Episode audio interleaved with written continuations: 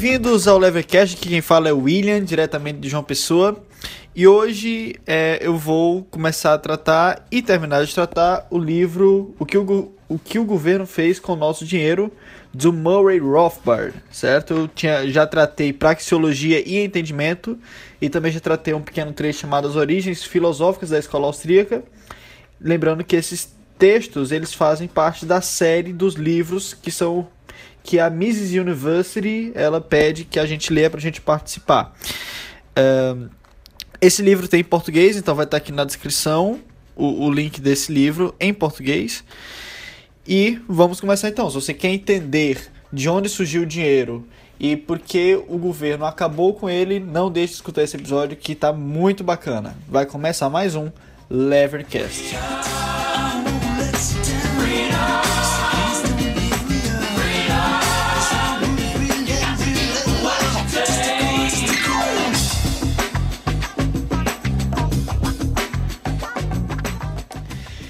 Então, é, o, o ele começa o livro dele explicando a lógica do dinheiro, como é que o dinheiro surge, né? E na verdade, o Hofbard, ele dá uma explicação que não é na verdade original, né? Ele dá a mesma explicação do Menger para a origem do dinheiro. E que explicação é essa? É o dinheiro como aquele produto que possui a, mai, a, a maior liquidez, né? Em um livre mercado. Então, como assim? É, vamos supor que você está em um livre mercado, que você está sozinho com a outra pessoa e que vocês começam a trocar. Né? Então vocês começam a trocar e tal. Beleza. Agora imagine que entra mais duas pessoas desse livre mercado. Agora tem quatro pessoas, certo? E aí você é especializado em fazer determinada coisa. Digamos você é especializado em fazer pão e você quer comprar um martelo certo? Você não faz o martelo, quem faz é outra pessoa. Existem quatro pessoas nessa, nessa sociedade só. A questão é, para você conseguir um martelo, você precisa achar alguém que possua o martelo para que a troca seja efetivada, certo? Para que ocorra é, essa troca que é o que chama de troca direta, é a troca de um bem pelo outro, certo? O que, o, quando é que entra o dinheiro? O que é que faz que o dinheiro entre nessa equação? O dinheiro é o seguinte: as pessoas vão ver que existem determinados produtos que eles são mais aptos a serem trocados do que outros, certo? Então, por exemplo, martelo, vamos pensar no martelo. Só quem aceita o martelo é quem vai utilizá-lo, certo? Mas agora vamos pensar em outra coisa. É, porque o martelo ele tem uma utilização muito pequena, né? O martelo é utilizado para quê? Bater ferro e tal, fazer construção e só. Agora vamos pensar numa coisa mais ampla. Vamos pensar em é, sal. O sal ele pode ser utilizado para muito mais coisas que o martelo, certo? O sal ele pode ser utilizado para conservar a carne, assim como pode ser utilizado para temperar a carne. O sal ele pode ser utilizado é, para fazer vários tipos de comidas, certo? E o, o, sal, ele é uma coisa que todo mundo quer. Não é só o marceneiro que quer o sal, como é só o marceneiro que quer o martelo. Então o que é, o que, é que significa? Isso significa que eu sendo produtor de pão, eu posso é, é, de forma muito rápida, eu vou aqui, troco meu pão por sal, e aí como o, o, o, o cara que faz o martelo, o ferreiro que faz o martelo, ele também quer sal, eu dou o sal a ele e pego o martelo para mim. Certo? Agora, por que isso é importante, né? Porque veja o seguinte, vamos supor a, a seguinte questão. Eu fabrico pão e eu quero um martelo, certo? Mas o cara que fabrica martelo não quer pão. Então o que é que aconteceu? Houve uma má comunicação, ou não, não houve uma coincidência de desejos certo? Não houve a coincidência de desejos da minha parte para ele e da parte dele para mim. Se não houve essa coincidência de desejos, a troca ela não se efetiva. Mas uma vez que o sal entrou na equação, então acontece. Eu produzo o pão, compro o sal, passo o sal para ele, ele me dá um martelo e com o sal dele ele vai poder comprar o que ele quiser, que é do desejo dele, certo? E por que isso é possível? Por que isso é possível? Porque o sal, ele é um produto que ele é muito fácil de ser trocado. ele tem muita liquidez. O que significa ter muita liquidez? Significa que tem uma grande demanda.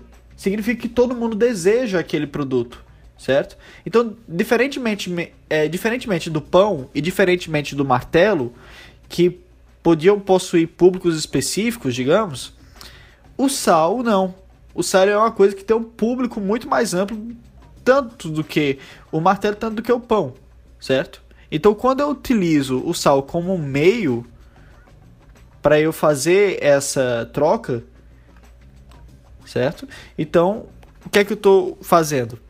Ao demandar o sal como meio, eu estou criando ainda mais demanda para ele. Então, vira até um círculo, porque o sal ele vai ter a minha demanda justamente por ser um produto muito demandado, e uma vez que tem a minha demanda, vai se tornar um produto mais demandado ainda. Então o sal ele começa a ter uma função para além daquelas suas funções práticas. Ele passa a se vir como meio de troca. Uma vez que o sal ele se torna um meio de troca que é aceito comumente por várias pessoas, ele começa a ter um outro nome. Ele se chama dinheiro. Então é assim que o dinheiro ele surge na sociedade de livre mercado. É simplesmente aquele produto que é mais fácil de ser trocado. E por ser mais fácil de trocar, as pessoas que produzem coisas que são difíceis de ser trocadas vão trocar essas coisas por esse produto, certo? Porque aí vai ficar mais fácil delas conseguirem achar no mercado aquilo que elas querem e fazerem a troca propriamente dita, de forma indireta, certo? Então, essa é a lógica do dinheiro. O dinheiro, em última instância, é um commodity. O dinheiro, em última instância, é uma mercadoria, certo? O ouro surgiu da mesma forma, certo? Como é que surgiu o ouro? O ouro era simplesmente uma determinada mercadoria que era muito fácil de ser trocado, porque todo mundo queria ouro. E além disso, o ouro tinha outras peculiaridades. Quais são as peculiaridades que tornavam o ouro um, um ótimo é, produto como meio de troca? O ouro ele é divisível. Você derrete ele, você consegue dividir em partes menores. Ele é de fácil transporte. Você pode cunhar ele em, em, em moedas, certo? Então, o ouro, ele foi, ele tem uma determinada facilidade, certo? Porque essas coisas, elas contribuem para formar para tornar um produto é, mais apto à troca, certo? Vamos, vamos combinar que é muito mais difícil você trocar uma coisa que seja de difícil locomoção do que uma coisa que seja de fácil locomoção. E vamos é, combinar, né? Que é muito mais fácil você trocar uma determinada coisa que é repartível por outra do que uma coisa que não é repartível, né? Esse é um outro problema da troca direta. Então, por exemplo, vamos supor que eu crio gado e aí eu quero trocar uma vaca por um pão. Não tem como trocar uma vaca por um pão. Ao menos que, que eu vou fazer o quê? Vou repartir uma vaca em quantos pedaços para tirar um pedacinho e trocar por um pão. Ninguém vai aceitar isso, vai perder seu valor, certo? Então, isso de ser divisível e de ser de fácil transporte contribui para um, determinado produto, um determinado commodity ser mais líquido do que outro commodity.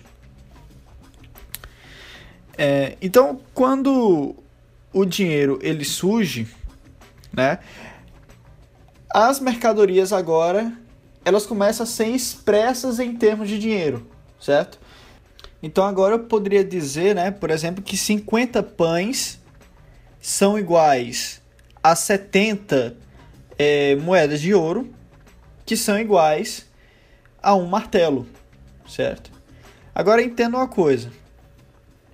Isso significa, certo? Que, obviamente, se há relação de igualdade, significa que com 50 pães eu troco, eu consigo um martelo, certo? Por um martelo eu consigo 50 pães e por ambos eu consigo os 70 a, a 70 moedas de ouro, 70 unidades de ouro, certo? Então, o que é que é está acontecendo aqui? Perceba, vamos primeiro agora imaginar, né? Vamos imaginar que não tem o dinheiro, certo? Pensa comigo, o que é o preço? O preço, ele nada mais é do que uma razão de um determinado commodity por outro, de uma determinada mercadoria por outra, certo? Então pensa o seguinte: é, vamos supor que uma flor se troca por um alfinete, certo? Você tem um commodity flor, commodity alfinete. Então há dois preços que podem ser expressados aqui: o preço da flor em relação ao alfinete e o preço do alfinete em relação à flor, certo? Porque o preço é uma razão. Então vamos lá. Qual é o preço da flor em relação ao alfinete? 1. Um. Qual é o preço do alfinete em relação à flor? 1. Um. Agora vamos tornar um pouco mais complexo isso aqui. Vamos supor agora que uma flor é igual a dois alfinetes. Ou o contrário. No caso, qual é o preço da flor em termos de alfinete? Ora, o preço da flor em termos de alfinete é 2, porque eu vou precisar gastar dois alfinetes para comprar uma flor. Agora, qual o preço do alfinete em relação à flor? Bom, o preço do alfinete em relação à flor é meia flor, certo? Porque se com uma flor eu compro dois alfinetes, com meia flor eu compro um alfinete só, certo? Então agora perceba o seguinte, certo?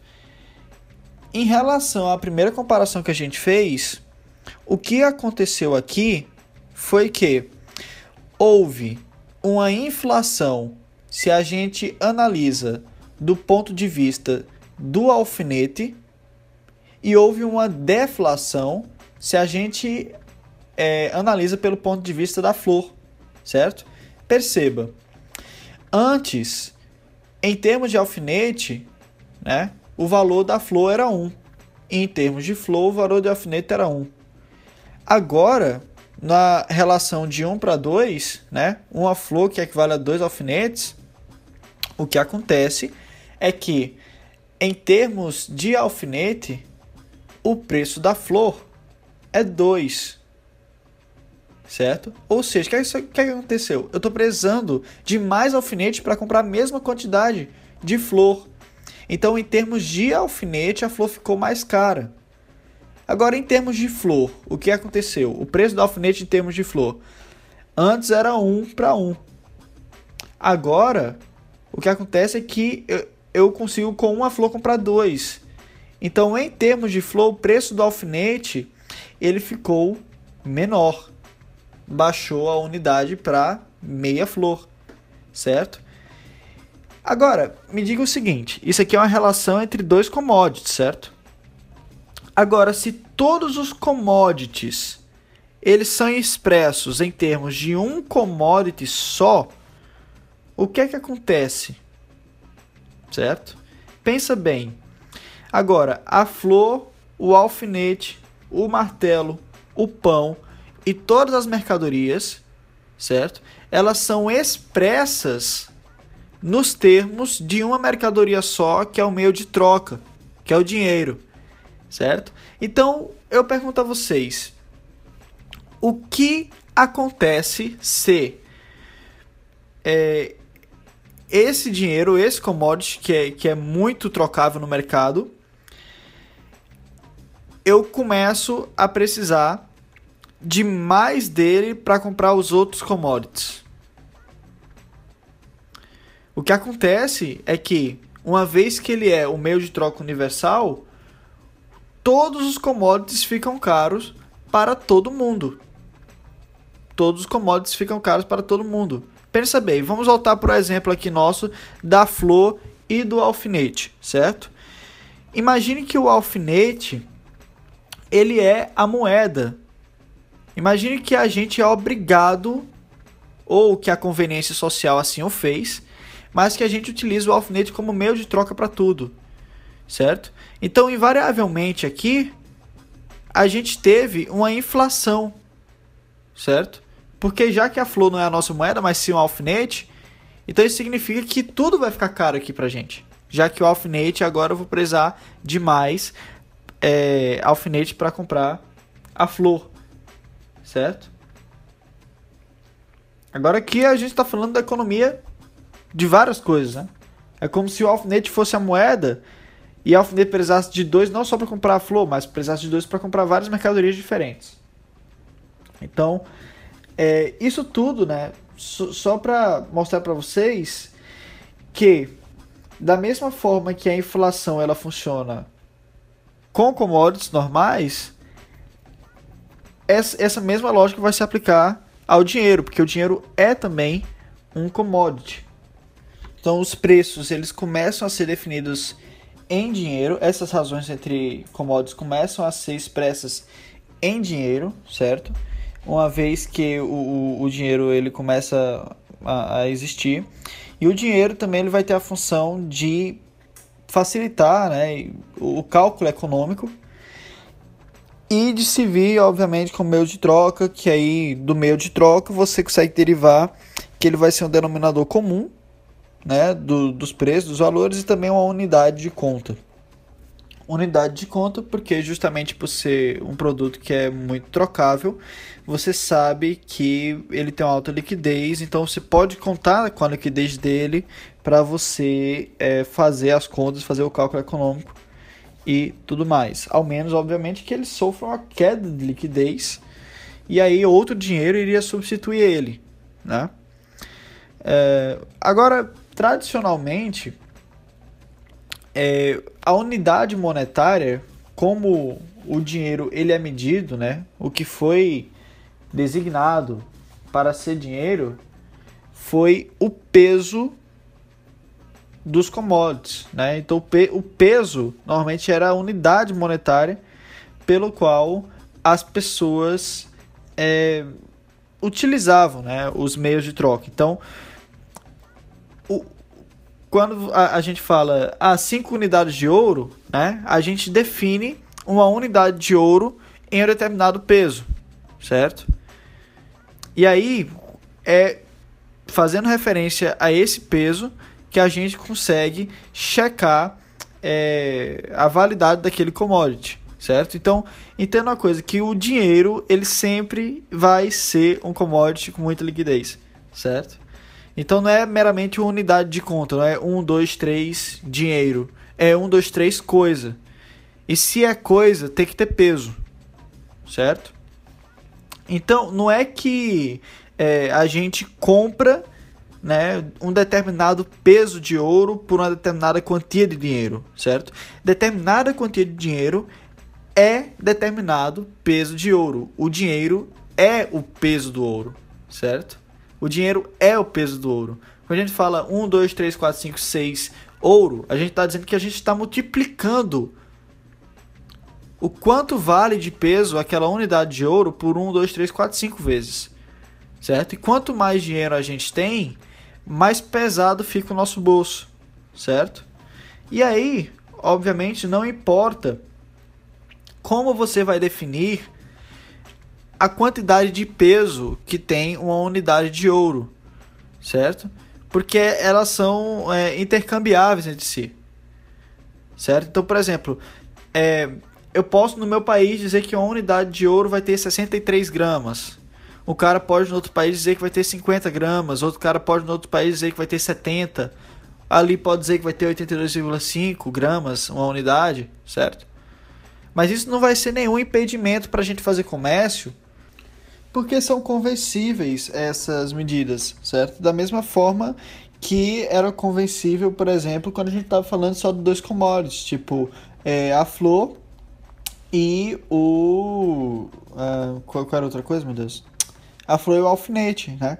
Da mesma forma que a flor pode ser definida em termos de alfinete, o alfinete pode ser definido em, termos, em termos de flor, um dólar pode ser definido em termos de francos e francos podem ser definidos em termos de dólar. São conversíveis. E, como, e, e, e, uma vez que eles são conversíveis, só você fazer uma razãozinha básica, regra de três você descobre, certo? Então isso não, não vai atrapalhar comércio nenhum, certo? Então a unidade de peso, ela é normalmente o que é colocado para definir as unidades monetárias, certo? E aí o que você vai definir como sendo padrão quanto exatamente de grama vai constituir cada unidade também não é de muita importância, né? Mas é, o que é importante é você ter em mente que dinheiro é commodity, certo? Porque o, o Hofbard ele vai mostrar aqui que o governo ele faz de tudo para tentar desvincular é, o dinheiro da sua real natureza, para tentar afastar o dinheiro da sua natureza de commodity. E ele começa a fazer isso, inclusive, dando nomes ao dinheiro que não, que não possui relação é, inicial com o seu peso, porque o, o, o dinheiro normalmente ele surge, né? Ele tem o seu nome derivado de relações de peso. Por exemplo, o dólar, né? Ele ele vem de taller, né? Ele vem de taller e taller era como era chamado, era como era definido é, uma onça de peso de prata, certo? Não, é que o dólar compra uma onça de, pre, de peso de prata, é que uma onça de peso de prata era definida como dólar certo? Se a gente tem essa noção hoje de que ah, a gente compra ouro, ah, a gente compra prata com dinheiro, é para você já perceber o quão distante a gente já está da realidade. Agora, como a gente chegou aqui? É isso que o Hofbard está querendo explicar, né? Então, a primeira coisa que o governo faz é tentar dissociar o nome do dinheiro da sua natureza. Bom, depois disso o Hopper ele vai falar um pouco sobre a cunhagem das moedas, né? Porque você pode perguntar se o governo não fizer moedas do, do, de ouro ou moedas de prata, quem é que vai fazer moeda? Né? E o Hopper vai dizer que é, a questão de você cunhar as moedas, você fazer moedas de ouro, né? você deixar nesse formato de, de círculo, ele é algo, é, é uma atividade empresarial como qualquer outra. Você consegue lucro como qualquer outra atividade empresarial normal. As pessoas vão lá, elas demandam que seja nesse formato, porque é mais fácil de transportar. E pronto. Qual o problema? É cobrado uma, uma taxinha, as pessoas pagam, como tem muita demanda, o preço vai ser baixo essa taxa e pronto. Vai ter um livre mercado de cunhagem Aqueles que oferecerem uma taxa menor para cunhar, certamente as pessoas vão é, querer ter os seus ouros, né? Cunhados por, por esses, certo? E pronto, é isso. Agora se, se lembra o seguinte: não é apenas o ouro em formato de, de digamos, de moeda que é considerado dinheiro. O ouro é dinheiro. E normalmente ele é expresso em peso, certo? Agora, a questão é, o que facilita mais o comércio? Que o ouro esteja em moeda ou que o ouro esteja em barra? Em moeda.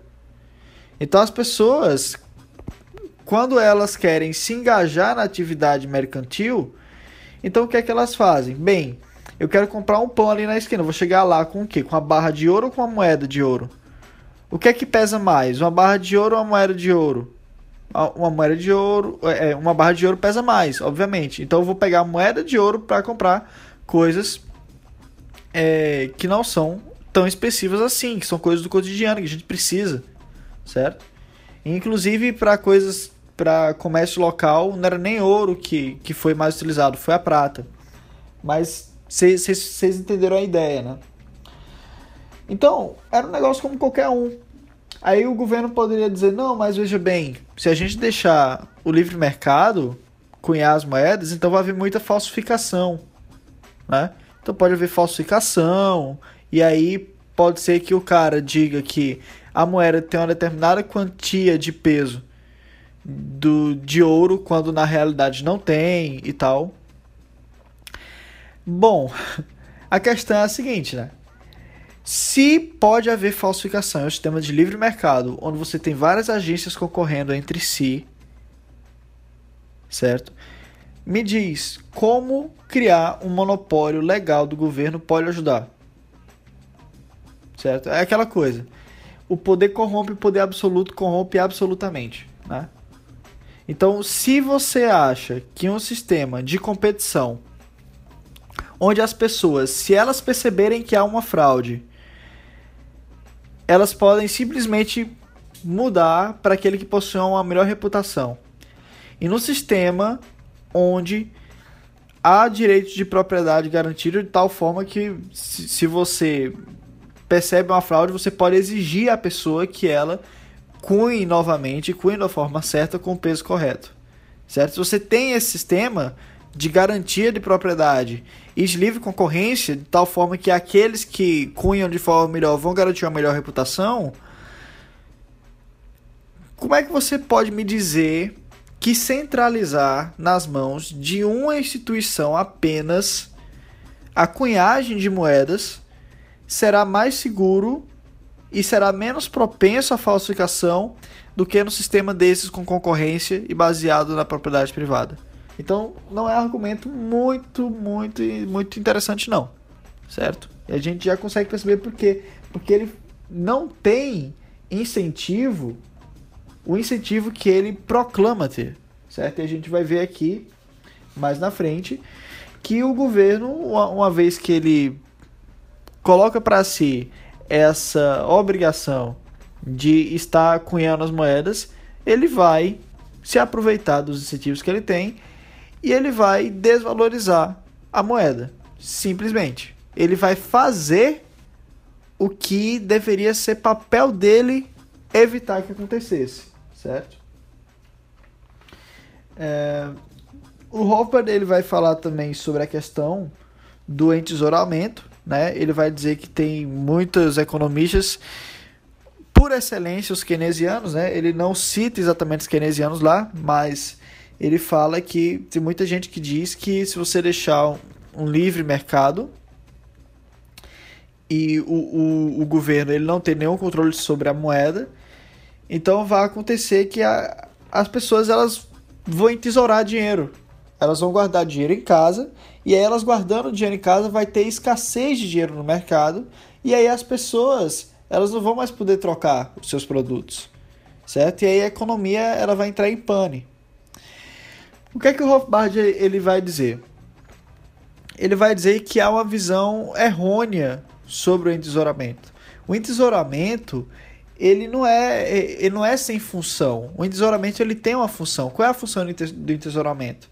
A função do entesouramento é, primeiro, é satisfazer as preferências temporais das pessoas, certo? Muitas vezes a, a, a pessoa ela deixa de consumir hoje para poder consumir no futuro, certo? enquanto ela não consome, enquanto ela espera a oportunidade é, para consumir, ela está entesourando. Ou então, vamos dizer também que a pessoa não só é, ela não consome hoje, é, mas ela também não quer consumir no futuro, mas ela quer investir no futuro, certo? Então, se eu quero investir quando me parecer mais provável haver uma oportunidade de negócio, então eu vou entesourar até que essa oportunidade apareça, certo? Mas perceba que o entesouramento ele cumpre uma função social. E qual é a função social do entesouramento? A primeira função é essa: é satisfazer o desejo das pessoas, certo? Por projetos futuros, projetos que não estão localizados no presente, certo? Outra é, característica, outra função do entesouramento é proteger as pessoas em situações de risco, né? Então, se você não sabe o que vai acontecer no futuro, se você não sabe qual, qual vai ser a perspectiva do mercado no futuro e nem, é, por exemplo, se você está numa situação de guerra, né? Ou você não sabe se a moeda ela vai, digamos, se, se valorizar, né? Porque se a moeda valorizar, então faz bem você entesourar ela, né? Só, só se ela desvalorizar que aí você tem que gastar logo. Imaginemos que a moeda vai valorizar. Então você tem incentivo para entesourar.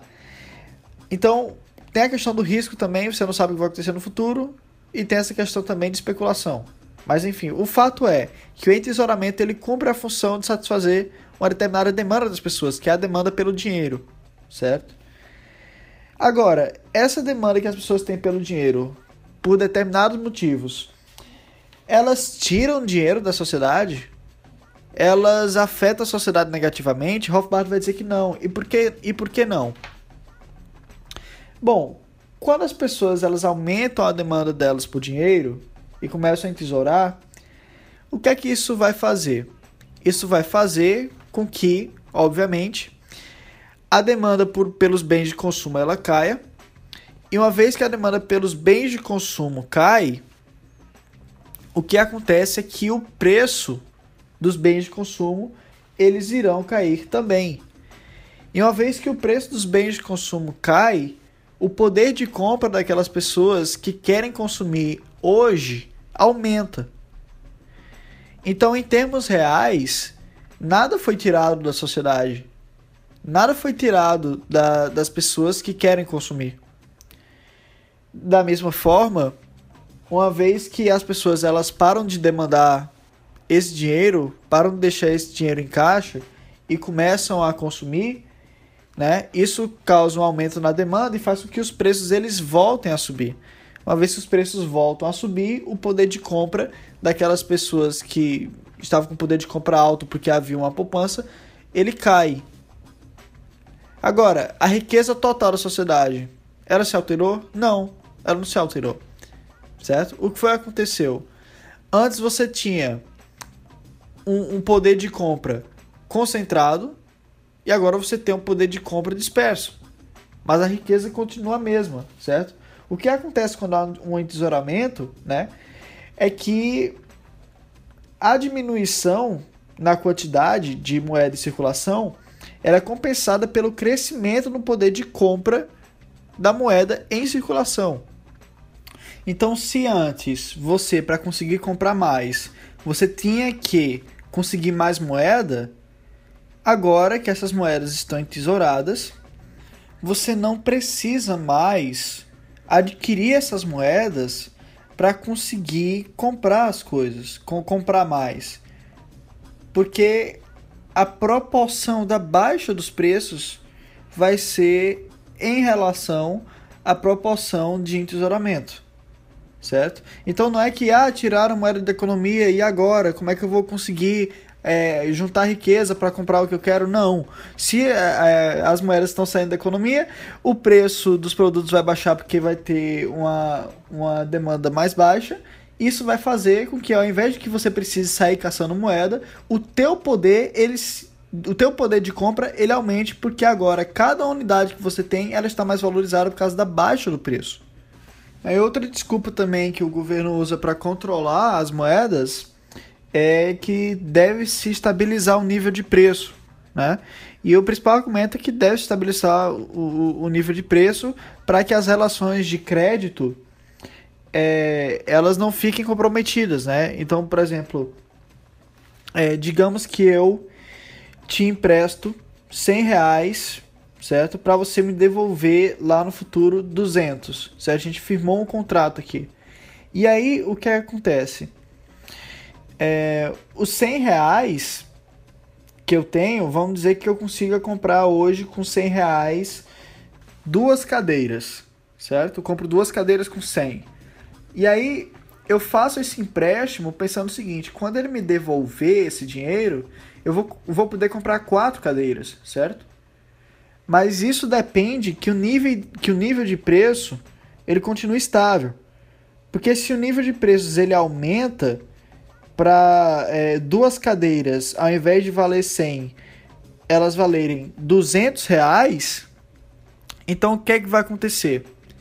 Eu vou dar os meus 100 reais para você, você vai me devolver 200 e eu vou, eu vou ficar com o mesmo poder de compra.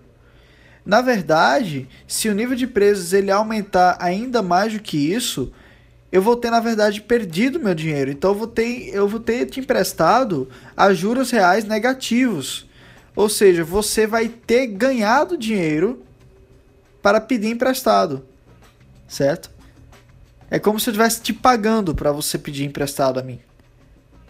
Então, é uma completa é, bagunça né, intertemporal isso aí. Então, parece ser um bom motivo. Então o governo tem que ter vir para garantir o nível de preço. O que é que o Hofbard vai dizer? Não, não precisa. É só você é, firmar o teu contrato de acordo com algum índice. Índice de preço, simples, qual o problema? Certo? Você diz, olha, a gente vai fazer um contrato aqui, beleza, bora fazer o um contrato.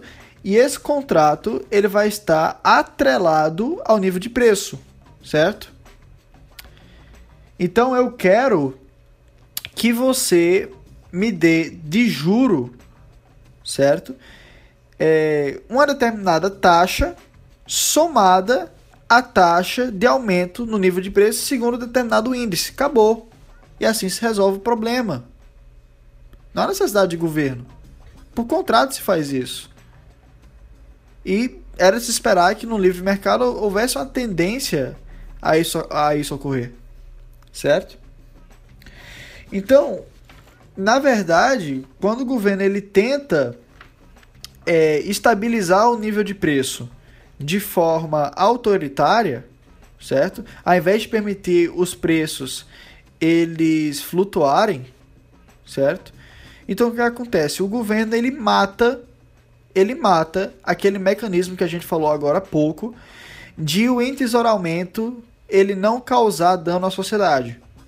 Porque uma vez que o governo ele não permite que o nível de preços ele seja instável, então o governo ele mata a possibilidade de que em um caso de entesouramento é, isso diminua a demanda de tal forma que o preço ele caia, certo?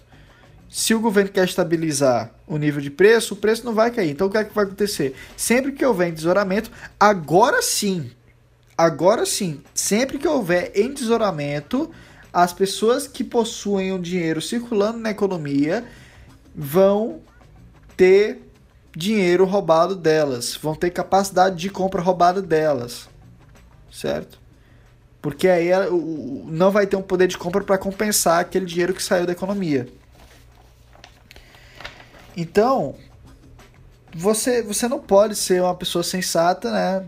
Segundo essa lógica aqui, se você defende estabilizar o nível de preço ao mesmo tempo que você defende é, que o entesouramento faz mal à sociedade. Ora, faz mal à sociedade por quê? Porque os preços você quer sejam estabilizados, certo?